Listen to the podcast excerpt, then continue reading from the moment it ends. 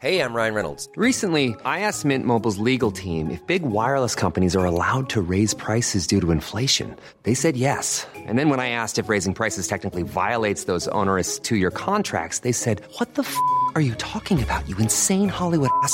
So to recap, we're cutting the price of Mint Unlimited from $30 a month to just $15 a month. Give it a try at mintmobile.com slash switch. $45 up front for three months plus taxes and fees. Promo rate for new customers for limited time. Unlimited more than 40 gigabytes per month. Slows. Full terms at mintmobile.com.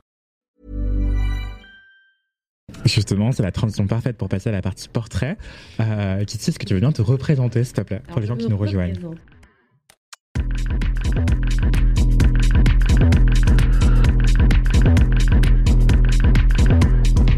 Donc, je m'appelle Kitsi Martin et euh, j'ai une marque euh, d'upcycling.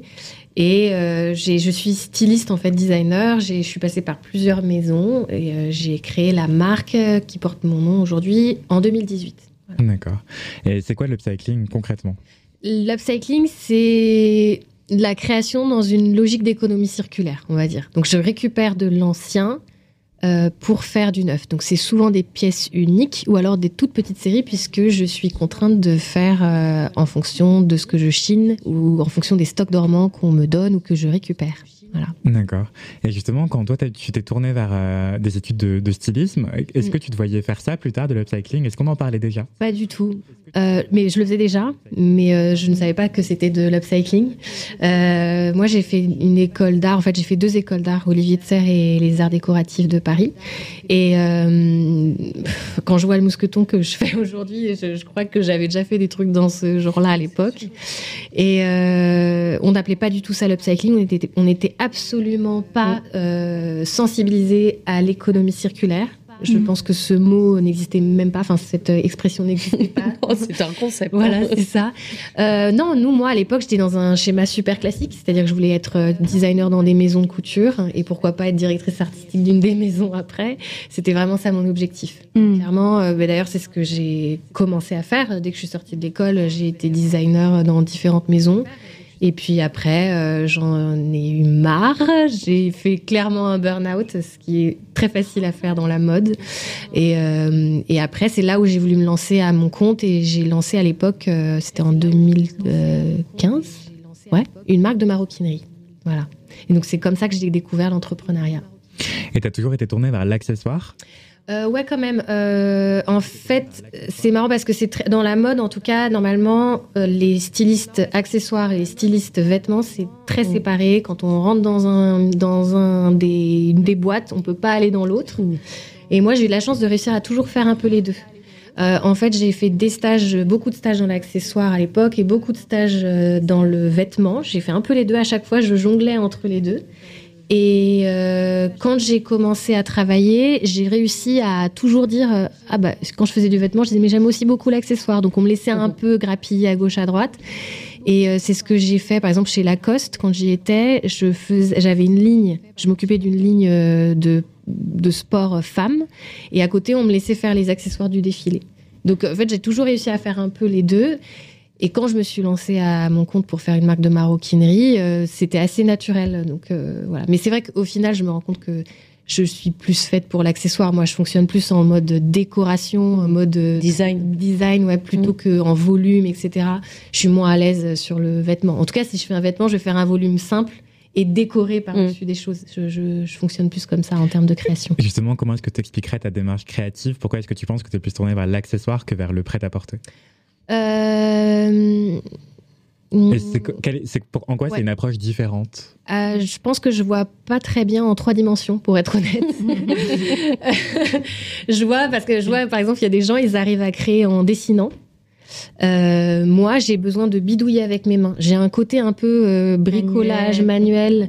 Et ça, ça a toujours été comme ça. Je ne sais pas très bien dessiner. Je, le- je sais dessiner puisque je l'ai appris avec mes études. Donc, euh, si on me donne une silhouette, je vais dessiner une veste. Mais je vais pas réussir à créer quelque chose d'intéressant par le dessin. Moi, je suis obligée de passer par euh, les mains, par des essais de matière, des essais de nœuds, de, choses qui s'entrechoquent, qui se rencontrent. Je passe jamais par le dessin. En fait, c'est juste que c'est ma manière de visualiser les choses. Je visualise pas en trois dimensions grâce au dessin. Moi, je visualise en trois dimensions si je bidouille des choses devant moi. Donc, et c'est pour ça que l'upcycling pour moi est assez naturel. C'est que en fait, je passe mon temps à bidouiller des choses euh, je passe pas par les seins. Je vais pas me dire euh, ah je dessine ça puis après ça. Enfin, la logique n'est pas du tout euh, là pour moi en tout cas, pas par le dessin. Et ce que je trouve aussi hyper intéressant avec ta marque, j'allais dire ta maison, et peut-être que c'est une maison oh, déjà, c'est que tu montres ton processus créatif, tu montres les coulisses notamment sur ta chaîne YouTube. c'est comme ça que tu es découverte. Et pourquoi est-ce que c'était important pour toi de montrer aussi les coulisses de la marque? Euh, alors, la première raison, c'était tout simplement pour me faire connaître. Euh, parce que la réalité, quand tu montes ton propre business, c'est que c'était une aiguille dans une botte de foin, quoi. Genre, euh, pour te faire remarquer, c'est très difficile. moi, j'avais commencé par Instagram. Et en fait, au tout début, la logique, c'était sur le compte Instagram de la marque, je montre les bijoux, les objets de la marque. Et sur mon compte perso, je montre un peu mon quotidien d'entrepreneur. Et en fait, euh, je, me suis, je suis une grosse consommatrice de YouTube. J'adore euh, YouTube. Et à un moment, j'ai une stagiaire qui aujourd'hui est ma monteuse vidéo, qui s'appelle Manon. Euh, et elle, en fait, euh, toute, elle regarde beaucoup YouTube et on n'arrêtait pas d'en parler ensemble euh, quand on se retrouvait le matin. Et un jour, elle m'a dit, mais il faudrait trop que tu lances ta chaîne et qu'on montre un peu plus des coulisses de la marque ici, parce que ça n'existe pas et ça pourrait vraiment intéresser les gens et on a fait le test mmh. et on a tout de suite vu les résultats. C'est-à-dire que sur les ventes, c'était mais immédiat. Et je crois que le gros plus, c'est que les gens n'ont plus rediscuté des prix que j'affichais. ça, ça a été fou. Ouais. C'est-à-dire que ça a crédibilisé le, mm. le, le, job qu'il y a derrière ma marque. Les gens ont compris que ça représentait beaucoup de travail. Oui, parce qu'il y a beaucoup de recherche et développement. Tu testes, on te voit, essayer mm. de voir ce que ça donnerait de mettre un mousqueton avec une corde ou des choses comme ça. Ouais, ouais c'est ça. C'est assez. Euh, les gens voient que c'est des heures de travail, mm. euh, beaucoup de, de réflexion. Euh, pas assez à mon goût parce que en vrai la créa ça représente pas assez de, travail à mon goût mais parce que quand on gère une entreprise il y a tous les à côté mais euh, ouais voilà en fait c'était de montrer que qu'il y a beaucoup de taf derrière euh, le moindre mmh. petit objet voilà Ouais, c'est normal, on veut en faire toujours plus euh, mmh. aussi. Et comment est-ce que tu décrirais l'ADN de ta marque, justement, peut-être en parlant des bijoux que tu as, as amenés eh ben, je dirais qu'il y a quand même une histoire de couleur. Parce que, bon, ça fait pas si longtemps que ça que j'ai intégré euh, la couleur euh, dans la marque, mais en tout cas, déjà, quand il y avait que de l'argent, enfin, que, que des bijoux, argent ou doré, bah, déjà, je les mixais ensemble. Donc, je crois qu'il y a une notion de, de vouloir mélanger des couleurs différentes ensemble. Et maintenant, je la porte avec de la vraie couleur. Et euh, ensuite, euh, je crois que j'aime bien aussi lisser et qu'on oublie qu'il y ait de que ce soit de l'upcycling. Je, mm. je, crois que j'aime bien qu'on voit pas que ce soit du vintage, qu'on voit plus trop la trace de l'ancien. Dans mes premières collections, on le voyait encore, mais là, ça se lisse et j'ai envie d'aller vers ça. Qu'on oublie un peu que ce soit du issu d'un bijou existant. Euh, et d'ailleurs, dans le mousqueton euh, que je fais, en fait, on part même pas de bijoux, on part de fournitures carrément euh, qui sont issues de, de stocks dormants de maisons de couture. Concrètement, il y a, y a, quoi sur ce mousqueton, par exemple? Bah là, le mousqueton, il est neuf et tout le reste, bah, c'est des, des des, des, cordes et des, et des perles qui sont issues de stocks dormants que je, que je chine ou qu'on me laisse ou qu'on me lègue. Donc, par exemple, la collab que j'avais fait avec Gani, on avait fait ces gros mousquetons et le, les, les, le, cordon, c'était issu de leur stock dormant, les grosses perles aussi. Donc, euh, c'est un peu comme ça que je fonctionne. Mais du coup, ça ressemble même plus à un bijou. C'est mm. un mousqueton qu'on porte euh, à son jean ou sur son sac. C'est un élément décoratif euh, d'une pièce qu'on peut déjà avoir. Voilà. J'ai l'impression que tout le monde essaye de faire de l'upcycling aujourd'hui aussi. Est-ce qu'il y a de moins en moins de stock chez les grandes maisons maintenant? C'est ça. alors, je pense que non, parce qu'en fait, on est très peu à réussir à récupérer les stocks des grandes maisons. Euh, alors moi, je suis partie aussi du fait de vouloir faire de l'upcycling parce que je sais qu'il y a des stocks dormants dans les maisons, puisque je suis passée dans plein de maisons.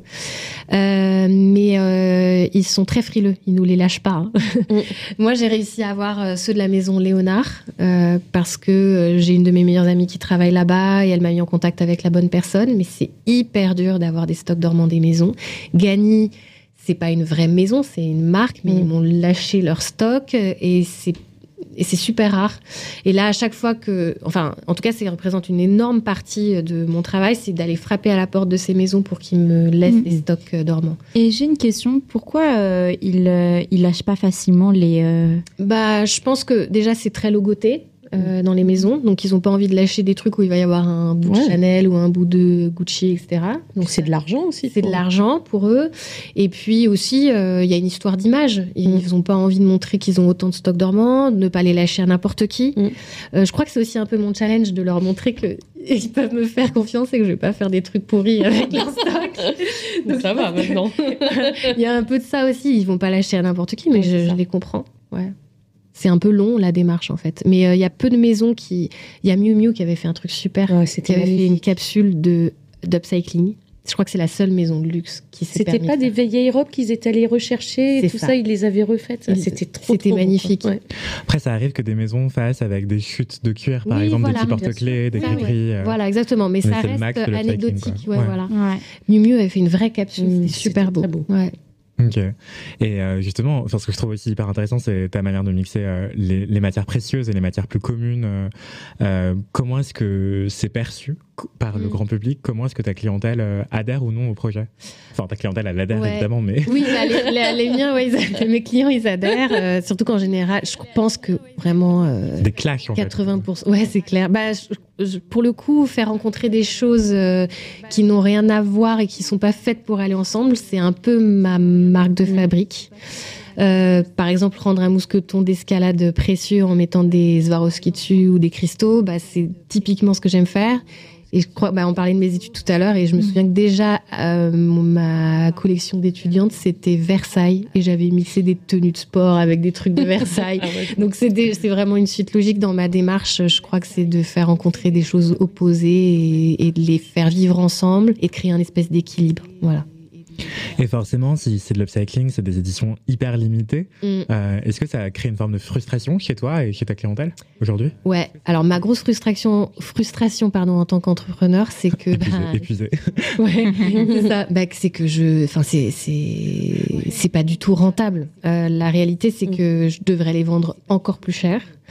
Euh, c'est là, je suis en train de travailler beaucoup sur l'image pour pouvoir augmenter mes prix. Euh, travailler sur l'image, c'est un coût également et beaucoup de temps. Euh, et c'est un gros inconvénient en vendre en ligne des pièces uniques ou des toutes petites séries de 10. Vous, vous pouvez imaginer le nombre de photos que ça représente, le travail qu'il y a derrière entre chaque petite photo qu'on voit sur l'e-shop. Et c'est ça la grosse contrainte pour moi. C'est pas euh, je fais une création et puis derrière, hop, c'est lancé et ça se vend euh, naturellement. Dès qu'il y a un stock épuisé, hop, il faut que je recrée, que je refasse la photo, que je refasse la fiche technique sur le site, que je reparle de ça sur euh, Instagram. Donc euh, c'est beaucoup de boulot. Euh, beaucoup plus de boulot que ah rien à voir qu'un produit en série. Marque aurait, oui, un produit en série avec des modèles permanents.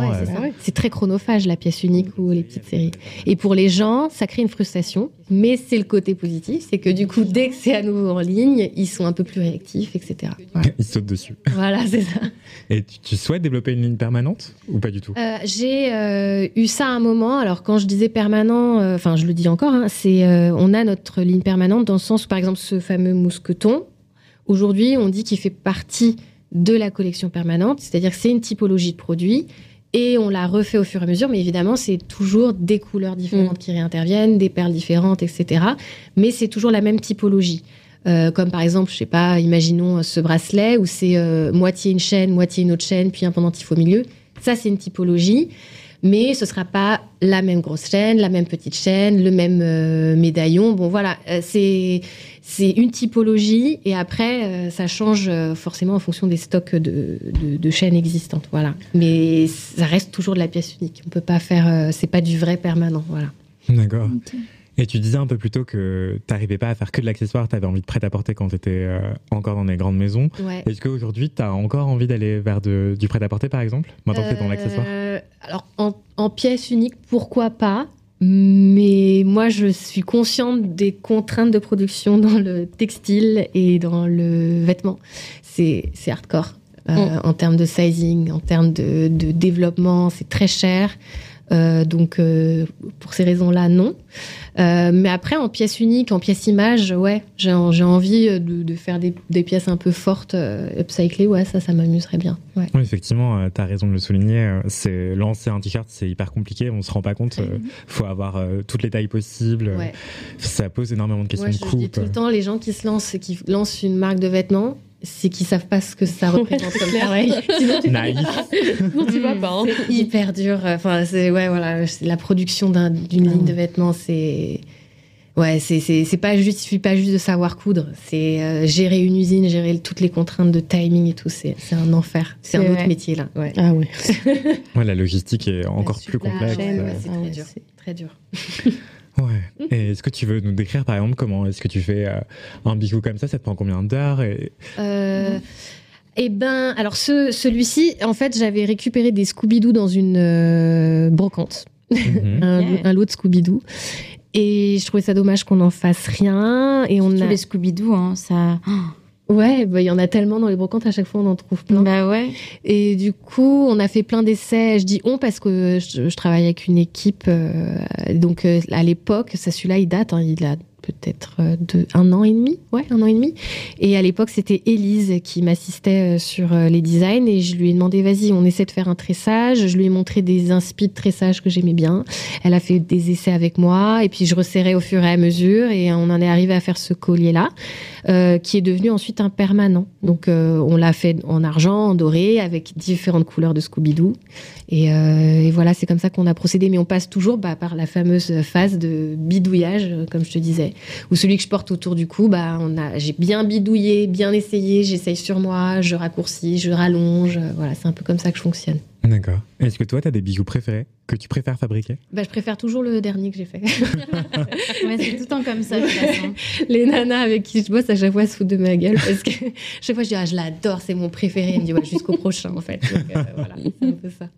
Est-ce qu'il y a des bijoux, des formes qui se vendent plus facilement que d'autres euh? Ouais, ouais, ouais. On a les best. Alors, euh, bah là, celui-ci, il s'est épuisé super vite. C'est le dernier, c'est celui que j'ai fait avec Gani. Et du coup, je l'ai refait version euh, non gagnée avec des stocks dormants qui étaient à moi. Euh, et celui-là, il s'est épuisé très très vite. Et sinon, bah, après, c'est nos classiques. C'est ceux, les colliers où on mélange euh, la chaîne argent, la chaîne dorée avec un gros mousqueton au milieu. Ça, ça part super vite. Et nos, on les appelle les Forever Young. C'est des colliers avec des perles un peu multicolores. Voilà, ça, c'est les trois qui marchent super bien partent euh, assez rapidement. Et à ton avis, comment ça s'explique? Je pense que c'est des tendances. C'est toujours une mm. histoire d'être là au bon moment, au bon endroit. une histoire de toucher, en tout cas de sortir le produit avec la bonne cible en termes de communication. C'est un peu stratégique en fait. Je pense qu'il n'y a pas de magie. C'est euh, ouais, un peu une histoire de marketing et de bon design au bon moment, je pense. Et justement, comment est-ce que tu fais pour rester branché, pour savoir, euh, tu as ton univers créatif à toi et comment est-ce que tu captes aussi les tendances d'aujourd'hui et de demain? Euh, Alors, j'avoue que j'observe énormément les gens autour de moi. Je suis une accro d'Instagram pour ça. Genre, je regarde beaucoup ce qui se fait, euh, comment les gens réagissent à ce qui se passe je, je, je, je suis une espèce d'éponge de ce qui se passe dans la mode et dans les tendances. En tout cas, ça m'intéresse beaucoup. Euh, je pense pas que je les analyse aussi bien que Dina, mais en tout cas, je capte des choses. En fait, je, je, je pense que ça fait partie de mes skills, c'est de comprendre ce qui marche en ce moment. Donc, euh, du coup, je me dis, ok, par exemple, la couleur dans le bijou, c'est arrivé il y a peut-être deux ans. Et quand c'est arrivé, je, me suis dit, OK, il va falloir que j'intègre ça. Et puis, de toute manière, j'aimais bien ça. Mm. Et puis aussi, je regarde des, espèces de d'icônes de la mode. Je me souviens que pour les bijoux euh, colorés, j'ai vachement regardé euh, le fils de Will Smith. Ah oui, euh, Jaden. Jaden, merci. Qui porte beaucoup de bijoux. Mm. Euh, donc, enfin, j'ai mes icônes un peu bijoux que j'observe à Saproki qui portait plein de colliers colorés. Euh, donc, je regarde un peu des icônes comme ça et qui sont un peu des gens qui qui lancent comme ça des courants parce mm. qu'ils sont tellement observés et inspirants. Donc la culture rap t'inspire beaucoup. Ouais, ouais, ouais, beaucoup. Mm. Mais je, rap américaine. Oui, bah ouais. J'avoue rap français, je connais pas grand chose. Mais oui, clairement, c'est bah, la musique que j'écoute, c'est ce qui me plaît, c'est même les tendances que je regarde le plus. Même plus eux qui, euh, qui mettent en place la culture du, du gros bijou. Donc, euh, Ouais, voilà, exactement. Je pense que oui, voilà, c'est un peu une des seules cultures où les hommes portent autant de bijoux. C'est clair. Euh, donc voilà, et comme moi, j'ai toujours voulu que ma marque soit mixte, j'avais je crois que ça aussi, c'est important pour moi que ma marque soit pas trop girly, que ça plaise pas que aux filles, qu'il y ait mm. aussi des mecs qui s'y retrouvent euh, dedans. Mm-hmm. Même si la réalité, c'est que c'est plus de femmes qui achètent. C'est quoi la répartition? Je crois que c'est 80-20. Ouais, c'est la réalité. Mais je pense que c'est la réalité de toutes les marques de bijoux. C'est cohérent. Ouais, voilà. Donc voilà. D'accord. Et, euh, et, justement, est-ce que tu aurais aimé apprendre, enfin aujourd'hui avec du recul, qu'est-ce que tu aurais aimé savoir plus tôt pour ta marque? Ah. Et pour ta carrière Je crois que Attends, mais il y a tellement de choses que j'aurais aimé qu'on me dise. je crois que j'aurais aimé savoir. Euh... Je crois que j'aurais aimé. Euh... Attends, laisse-moi réfléchir un instant. C'est dur ta question là. j'aurais, ah oui, j'aurais aimé savoir qu'il faut qu'il faut faire plus rêver les gens. En fait, euh, que les produits images, ils sont pas juste là euh, pour euh, faire joli ils sont là pour driver derrière euh, des produits qui se vendent. Parce que moi, en fait, j'ai un peu commencé à faire des produits faciles qui se vendaient. Je savais que je pouvais faire plus créatif et tout, mais je me disais, mais, non, mais là, j'ai besoin de faire rentrer de l'argent.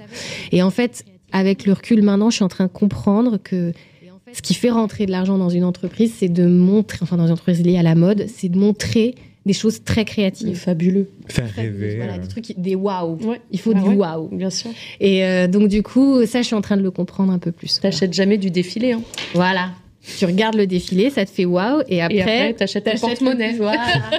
La petite maroquinerie qui est plus accessible avec, Voilà, au exactement. prix C'est comme ce gros mousqueton, euh, on le vend bien, mais celui qui cartonne derrière, c'est le tout petit. D'accord. Voilà. En porte-clés. En porte-clés, en porte-clés autour du cou. Voilà.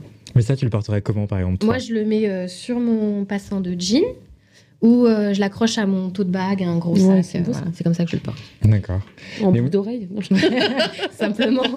Justement, avant de te voir exploiter le mousqueton, euh, on observait dans la mode une tendance qu'on peut appeler euh, gorpcore. Ouais. C'est Mhm. toute l'inspiration autour de la montagne. Et je vois- j'avais envie de cordes sur mes pantalons en guise de ceinture, de cordes d'alpinisme. J'avais envie de mousqueton. Et après, j'ai vu ton bijou. Je me suis dit, Oh, mais elle avait les doigts dans la prise, c'est pas possible. Enfin, comment est-ce qu'elle a pu être au courant? Et après, c'est ton travail, tu vois. Bah ouais, d'observer tout ce qui se Fait. Bah, je pense toi, Dina, euh, ouais, pareil, tu t'aimes regarder tout ce qui se fait. Après, moi, je suis une grande, grande fan aussi de. J'ai toujours kiffé aller dans les magasins de sport. Mm. Pour m'inspirer de l'univers du sport. Genre, moi, je, j'allais aller chez Decathlon au rayon camping. Trop bien. C'est un kiff monumental pour moi. Ou genre, euh, aller dans les bazars le, du Bien BHV, sûr, ouais, ouais. regarder le bricolage, ça m'a toujours fasciné. Donc, ça, c'est quand même quelque chose qui est dans la mode inscrit depuis très longtemps. Parce que déjà, quand j'étais stagiaire chez Balenciaga, donc c'était il y a genre 15 ans, euh, on m'envoyait au BHV euh, rayon et clair. bricolage. Nous aussi, hein, je Voilà. me souviens, euh, il y a encore dix ans, on, on retrouvait des vieilles sangles, on se faisait des ceintures, Voilà, des trucs ça. comme ça. Bah, la, la fameuse avec des mousquetons, la jaune euh, qui, cartonnait là il y a genre 5 ans. C'est Bah, du. la quincaillerie, C'est un- ouais, c'est ça, c'est un endroit de dingue pour les créatifs parce Ouais. que même les euh, quand j'étais à l'école, on faisait des bagues en boulon. Oui, on allait voilà, chercher des bagues en boulon, Enfin, boulon, voilà, c'est ça, et ça coûtait 2 euros et on Ouais. avait des super bagues de dingue. Ouais, voilà, mais euh, Mais le mousqueton, ouais, moi, ça Mm. vient de là. Et d'ailleurs, c'est pour ça que je dis tout à l'heure, ouais, je crois que le mousqueton, j'en faisais déjà des choses avec euh, étudiante. C'est que c'est un objet déjà que je trouve beau. ouais. L'aluminium coloré, c'est hyper attrayant. Et je me souviens de ce gros mousqueton, je l'ai trouvé il n'y a pas si longtemps euh, dans un magasin de bricolage. Et je l'ai pris, je me suis dit, je sais pas ce que je vais faire avec, mais je trouve ça trop cool comme objet. Et je l'ai pris, il est resté super longtemps dans mon placard. Et un jour, je me suis posée, j'ai fait, bon, il faut que je fasse un truc avec. Et j'ai testé. Et, et je me souviens que ça a très bien réagi sur Mm. Instagram. J'ai posté des visuels assez spontanément. Et quand j'ai vu que ça prenait, je me suis dit, bon, allez, euh, Là, il y a un truc à y a un faire. truc à Mm. faire avec le mousqueton. Voilà. Oui, en plus, tu es aussi très très connecté. Du coup, tu testes tout de suite sur ta communauté, à voir si ça prend ou pas. Ouais, Mm. ouais, ouais. Clairement, ça, moi, je fonctionne pas mal avec ça. Je pense que la plupart des gens qui me suivent, ils me suivent aussi par rapport à ce que je fais comme euh, boulot. Enfin, moi, je suis pas une influenceuse euh, mode, donc ils, ils regardent plus ce que je vais faire comme euh, travail derrière que ce que je vais poster sur mes looks et tout. Donc ouais, ouais, je, je fais gaffe à ça. Je, regarde comment ils réagissent. C'est intéressant, tu dis que t'es pas une influenceuse mode. Comment est-ce que tu te définis Parce que tu es aussi euh, assez présente sur les réseaux pourtant? Ouais, ouais, ouais. Euh, ouais, parce qu'en fait, je, je suis présente euh, toujours dans le but de mettre en avant mes projets. Parce que je dis même, et j'ai aussi un concept de hip-hop yoga. C'est comme ça qu'on s'est rencontrés d'ailleurs. Euh, avec Dani. Euh, donc j'ai monté ce concept-là avec elle. Mais en fait, c'est plus pour mettre en avant mes projets professionnels. Euh, je l'utilise vraiment comme une, comme une plateforme pour communiquer. Euh, Aujourd'hui, ce qui est cool, c'est que euh, il y a des marques qui m'approchent en tant qu'influenceuse Et ce qui est bien, bah, c'est que ça ramène du chiffre d'affaires dans ma boîte et que ça me ramène aussi de la visibilité sur mes projets. Donc, quand ça correspond à ce que je fais, voilà, Humble Warrior. Quand ça correspond à peu près à mon identité et à ce que je veux mettre en avant, bah, je dis oui à des deals d'influence pure et dure. Comme euh, on me donne un truc, euh, un produit, et je dois le placer d'une manière ou d'une autre. Mais c'est vrai que comme c'est pas mon activité principale, bah, je dis non à beaucoup, beaucoup de choses. Mm. Et euh, je dis oui seulement si ça peut être bénéfique pour mes projets. Voilà. Est-ce que parfois tu crains que ça puisse décrédibiliser ta marque? Ouais, ouais, bien sûr. Euh, complètement. Ça m'est arrivé de faire des choses euh, plus au début. Maintenant, je peux me permettre de plus être sélectif parce que la marque fonctionne mieux. Mais au tout début, euh, quand j'étais à 100 euros près, je me posais la question quand je refusais un partenariat. Il y a certains que j'ai fait où je me disais j'étais moins à l'aise. Mais du coup, je me cassais plus la tête dans la manière de présenter le produit. Donc euh, ouais, parfois j'étais pas super à l'aise, mais bon, du coup je travaillais deux fois plus pour que la manière de le présenter me ressemble euh, plus. Voilà, c'est un peu comme ça que je fonctionnais. Hmm. Oui, et puis c'est un cercle vertueux en fait. Plus tu es sélective dans tes choix, plus tu peux le faire avec naturel, avec des marques qui te ressemblent. Exactement. dont tu partages des valeurs. Ouais, c'est ça, c'est le but en tout cas. Et après, euh, ce qui est chouette, c'est que maintenant les marques viennent, enfin il y a certaines qui viennent vers moi pour de l'influence pure. Et moi, je leur dis non, mais pour, plutôt, on pourrait peut-être upcycler un truc ensemble et communiquer sur l'upcycling ensemble avec une de vos pièces. Et ça fonctionne. Donc euh, là, aujourd'hui, j'essaie de convertir vraiment tout ça euh, pour, euh, pour que ça, ça nourrisse la marque. C'est un peu le but. Est-ce que tu as une collab dont tu voudrais parler qui arrive, par exemple? Ah, ça, ça porte trop la poisse, je peux pas. Ah, ok, ok. Non, non, non, je peux pas. Mais oui, il y a des collabs cool comme ça qui, qui vont se faire. D'accord. En termes d'image, ouais. Ok, bah, génial. On croise les doigts pour que ça se concrétise. Euh, c'est en bonne voie, manifestement. Ouais, ouais, c'est en bonne voie. et euh, j'avais une autre question, c'est bah, c'est quoi le conseil que tu donnerais à des jeunes créateurs et créatrices qui voudraient se lancer euh, dans l'accessoire, dans le bijou en particulier? Ou la maro peut-être aussi Ouais, mon conseil ah là là, il y en a beaucoup. Hein. tu peux en donner plein. bah déjà, de se rendre compte que c'est pas du tout rose. Ouais, c'est super d'avoir d'être à son compte. C'est un, moi, c'est un rêve euh, vraiment que je vis. Hein. C'est ce que j'ai toujours voulu faire, mais c'est très difficile, c'est très fatigant. Donc peut-être avoir les pieds sur terre, se rendre compte que ça va être euh, difficile. Et l'autre conseil, ce serait bah, de euh, je l'avais déjà dit sur ma chaîne YouTube, mais je crois que je le dis. Je trouve que c'est un conseil qu'on n'entend pas assez. C'est euh, de se rendre compte qu'on est tous à une personne de ce qu'on vise. Euh, par exemple, c'est réfléchir à qui on vise et réfléchir autour de soi qui est proche de cette personne ou de cette cible-là. Exemple, vous voulez que votre marque soit chez le, dans le magasin Broken Arm. Réfléchissez autour de vous qui est plus ou moins près de Broken Arm et viser cette personne-là pour, pour ensuite aller vers Broken Arm. En fait, tout faire avec un, un truc dans la tête. Pourquoi je fais ça? Mm. Dans quel but je fais ça? Parce que faire les choses juste pour les faire, euh, la réalité nous rattrape. Enfin, faut manger en fait, faut mm. pouvoir se payer et tout ça. Et pour pouvoir faire ce beau métier, eh ben il va faut, faut, faut pouvoir se payer. Donc la réalité, c'est de réfléchir un peu comme ça tout le temps. Pourquoi je fais ça exactement? Parce que c'est ouais, c'est pas juste faire les choses pour faire des jolies choses, c'est faire euh, pour. Euh, bah, c'est un vrai business en fait. Mmh. Voilà. D'accord. Réfléchir business, voilà. je réfléchis à quelle est la personne près entre Rihanna et moi, mais euh, ah. je n'ai pas trouvé encore. T'inquiète, il y en a, il y en a, c'est sûr. Peut-être c'est pas une, c'est peut-être cinq, mais du coup tu vises les cinq. ça. Ok, ok, je note, je note. Si dans le cas vous avez des questions pour Kitty, c'est maintenant. elle est encore avec nous pour la demi-heure qui arrive. et justement, pour faire la transition, comment est-ce que vous êtes rencontrées toutes les deux? Ah, bah, grâce à Humble Warrior. Voilà. Euh, moi, je suis une, euh, une amie de Dani, qui est la, euh, qui est la co-créatrice de Humble Warrior. Dani et moi, on a bossé chez Péclairs pendant plusieurs années ensemble. Et quand elle a monté son concept, je faisais partie un peu des personnes qui ont participé à, à l'essor de l'image, etc. On s'est un peu rencontrés comme ça. Et voilà, après on est devenus copines. Voilà, tout simplement. c'est histoire banale. Il n'y a rien de magique. non, mais le yoga, ça, ça crée des liens. J'ai oublié de te poser une question qui, tu sais, mais c'est ma question un peu de joker. C'est quoi la question qu'on ne pose pas assez? Ah. Est-ce que ça va? Est-ce que ça va? Euh, Bah, euh, Bah, c'est marrant, c'est un peu ça. Bah ouais. Je crois que la question qu'on me pose pas assez, c'est est-ce que finalement, euh, la, ton équilibre vie pro, vie perso, est-ce que ta, ton- ta santé mentale, elle est OK malgré la source de travail que tu Mm. fournis? Parce que je- Ouais. souvent, on me le dit, ouais, tu travailles beaucoup, tu fais plein de trucs en même temps et tout ça. Euh, mais je, je crois pas que les gens se rendent compte de ce que ça engendre euh, psychologiquement, tout ce travail-là. Moi, euh, je suis en plein dedans là. Je, je suis constamment en train de me remettre en question parce que je me rends compte que c'est un peu une cage dorée, l'entrepreneuriat. On crée un projet cool Mm. pour être libre. Et puis finalement, on est de moins en moins libre parce qu'on a des grosses contraintes euh, en termes de finances, en termes de management, en termes de, de RH, Mm. euh, la réalité. Et euh, ça, je trouve c'est dommage, on n'en parle pas assez, que l'entrepreneuriat peut générer euh, de grosses anxiétés. Mm. Bah, c'est clair. Euh, et moi, je suis en plein dedans. Du coup, je remets en question mon projet très souvent. Je suis en train d'essayer de voir comment je peux euh, retrouver cette euh, envie de créer. Je l'ai toujours, mais j'ai toujours besoin de faire des grosses pauses. Là, je sors d'une semaine de vacances. Et purée, ça m'a boosté en termes de création. Je reviens avec plein d'idées. Mais euh, la réalité, c'est que bah, il faut que je paye les gens avec qui je bosse, il faut que je paye mon bureau, il faut que je me paye moi. Et ça, c'est des grosses euh, crises d'angoisse. Je m'étonne. Ouais, genre moi je me suis réveillée pendant longtemps, euh, genre au milieu de la nuit, à faire des tableaux Excel sur est-ce que je vais pouvoir me payer ce mois-ci, est-ce que je vais pouvoir payer les gens Ah avec ouais. qui je bosse?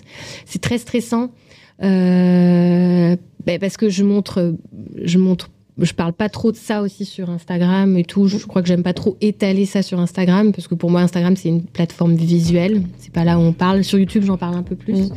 mais ouais, on- je crois que j'aimerais bien qu'on me demande un peu plus. euh, est-ce que t'es pas chaos technique là force de faire trucs Voilà. D'accord. C'est quand tes prochaines vacances, du coup? Et ben là, je viens de m'en prendre, donc pas tout de suite, mais les prochaines, euh, ça va être fin juillet. Ok. Voilà. Bien vivement les vacances. Ouais, oui, ouais.